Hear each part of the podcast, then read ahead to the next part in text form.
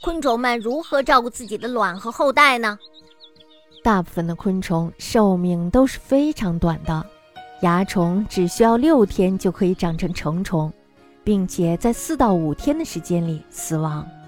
浮游的幼虫虽然可以在水里生存一年以上，但是变成成虫后却只能活一天左右。蝉的幼虫虽然可以在土里生存七年以上。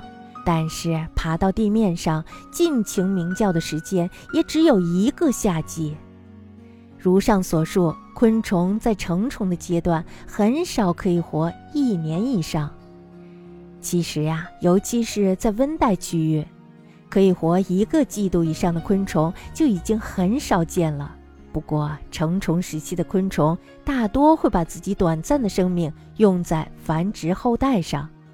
蚜虫的成虫产下下一代后就会死去，浮游的成虫在产卵后也会死去。蝉不停地鸣叫，也是为了早日找到伴侣，并且产卵。奇特的是，白蚁女王的成虫时期虽然长达十年以上，却会在原地一动不动，只是不停地进食和产卵。虽然因为寿命短暂而无法照顾子女。但是昆虫们在自己有限的生命里，依然努力地给它们创造适合的环境。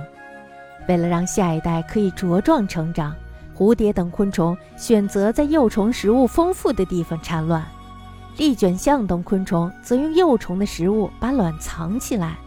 寄生蜂为了下一代可以吃上新鲜的食物，甚至会在活着的昆虫身上产卵。昆虫是地球上不可缺少的生物。如果没有了昆虫，那么我们的地球也会有一天不存在的。